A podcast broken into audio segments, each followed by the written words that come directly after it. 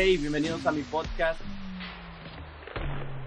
Hey, bienvenidos a mi podcast Somos Barro. Yo soy Guillermo Romero y esto es una producción para Sueños de Dios.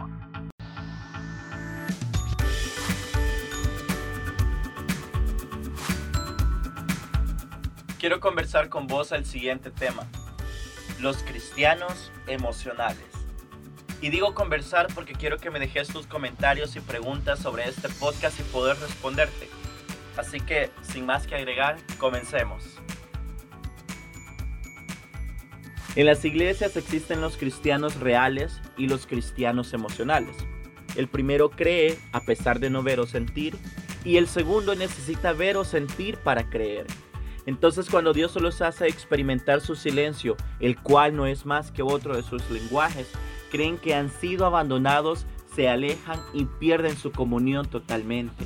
Allá afuera se nos enseña que es necesario ver para creer. Sin embargo, cuando llegas a los pies de Jesús, te moves por lo que crees aunque no veas o sintas.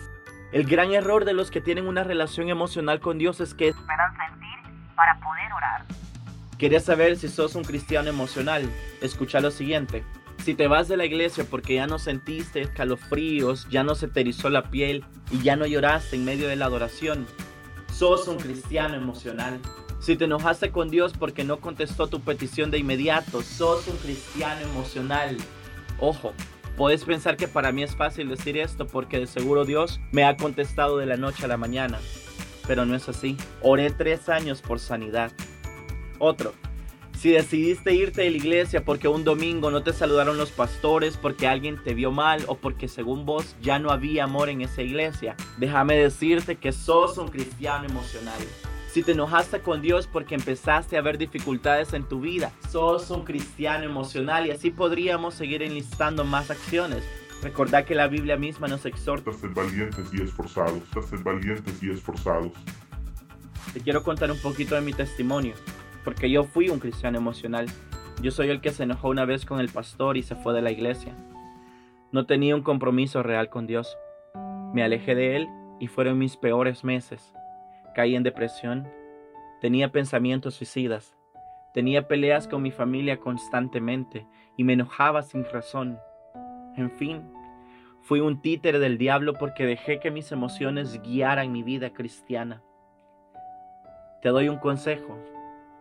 No te alejes de Dios excusándote en las personas de la iglesia. Recordad que ahí están pecadores igual que vos y que yo que están siendo procesados. ¿Querés ser un cristiano real?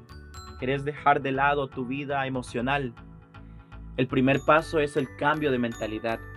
Es curioso que la primera enseñanza del ministerio de Jesús fuera como relata Mateo 4:17. Desde entonces comenzó Jesús a predicar, arrepiéntanse porque el reino de los cielos está cerca. La palabra arrepentimiento significa pensar diferente, cambiar la forma de pensar o mentalidad, cambiar el propósito. Cambiando tu mentalidad vas a entender que tu fe no depende de si sentís o no sentís, de si ves o no ves, que tu relación no depende si ese pastor te saludó o no te saludó, de que si te vieron mal o no te vieron mal. Modifica tu chip y vas a entender que tu relación con Dios no depende de ningún factor externo, sino que solo depende de vos. Él está esperándote. Sos un sueño de Dios, sos barro que Él quiere moldear. Pero te hago una pregunta. ¿Te atreves a ser moldeado por Dios?